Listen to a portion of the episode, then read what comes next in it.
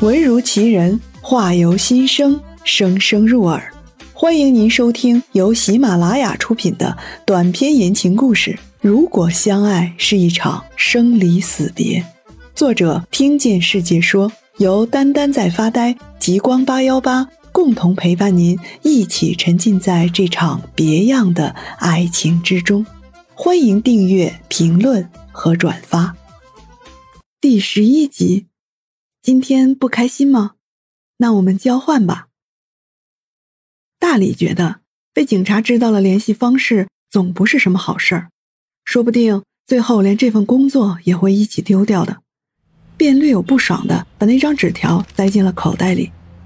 他越这样想，心里越烦躁。走到垃圾桶旁边的时候，就把口袋里的东西一股脑都丢了进去，反正就是一堆废纸嘛。大力强装镇定地跳进后排座椅里，而小赵晕车，一直都只坐副驾驶。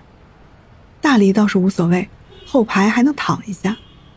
奔透发动车子的时候，随口问了一句：“下午去运城区的事儿，说了吗？”“说了，老板说事情结束直接下班就行。”所以他们三人要先去桥头接货，然后再去运城区。完成两三单宠物火化的任务，其中一单还在跟他们砍价呢。小赵一边回复着难缠的顾客，一边通过后视镜瞥了一眼后座的大李。大李明明是个乱丢垃圾的家伙，刚才怎么会特意走向垃圾桶呢？来不及多想什么，小赵如释重负地挂断了与顾客讨价还价的电话。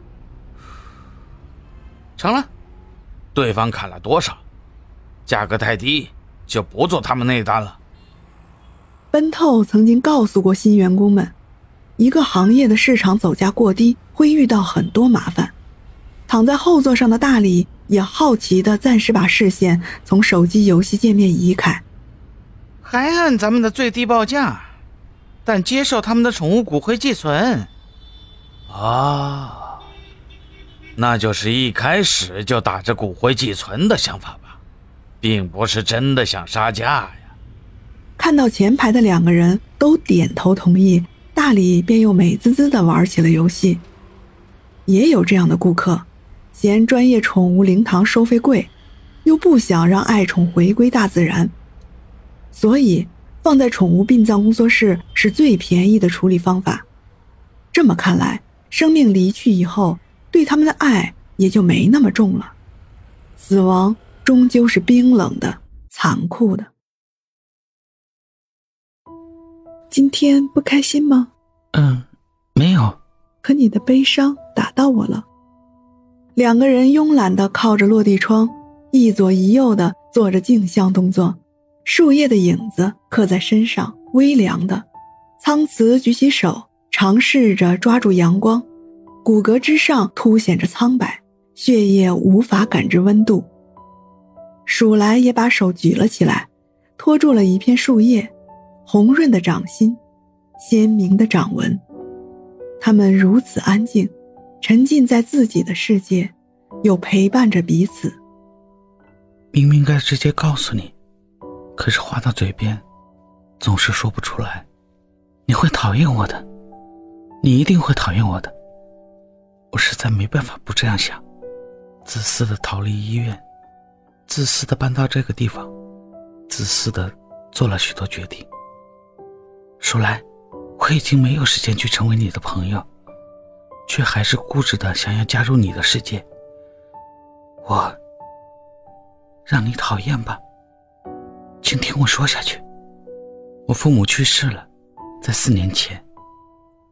那时候我已经患病一年，对于我来说，这个世界是没有希望的。我麻木的想要活下去，但不知道要为了什么。瑶芝和和蔼帮了我很多，老实说，像是我另外的父母。他们是一对儿，也是我大学同学。我以末位的资格，成为一家药物公司新品实验的参与人员，每天周而复始的测验、用药、观察。不能说不痛苦，那里的时间太漫长了。治疗的一千多天，像是一千多年。我是暂时幸存下来的那一个。几个月前，药物研究进入瓶颈期，我决定终止治疗，但他们还是给我寄来了需要一直服用的 H 九九。又有什么用呢？时间越长，药效的副作用越大，甚至等不到，我可能就要病发，进入晚期状态。你看，我们的肢体是为了丈量天地才生长出来的，我们应当是自由的，不被束缚的。我不想带着一个清醒的大脑。拖着一副再也无法移动的躯壳，傻傻的等待最后的告别降临。苍慈强忍着不让眼泪掉下来，他清醒的做出了最后的决定，却还是无助的、不安的。鼠来抬起左手，食指命中那颗与他镜像的心脏。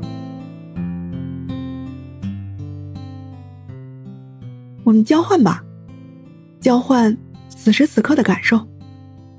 为什么要难过呀？我们明明一直在经历离别。出生时见到的那双眼睛，会奔跑时见到的那张笑脸，开口说话时听到的那声夸奖，就是这些的每一个时刻，组成了我们，总是独一无二的我们。大脑不会忘记。就不算是离别，记忆没有缺失，就不算是忽然出现。人们的相遇一直都只是时间问题啊。坐在我对面的是你，不是某种生物，不是什么治不好的疾病，更不是苍慈这个名字。因为固定了含义才难过的吧？觉得我们是家人、朋友、邻居。房客，还是陌生人？其实都不是，我们只是相遇了，走在世界上的某一天，结识了要走同一段路的人，哪怕只是一步、两步、三步。劝慰的话已经听到很多了吧？我们在一起等等吧，等到好消息不出现的时候，跑去给生命一个大惊喜。斑驳的阳光晃动着，它遮掩不住生命的光芒，遮挡不了时间的侵蚀。他们看向对方，眼泪模糊了笑意。同一时空的两道身影，仿佛成为了一个人。好了，本集播讲完毕，还没听够吧？先给个满分好评呗，下集更精彩。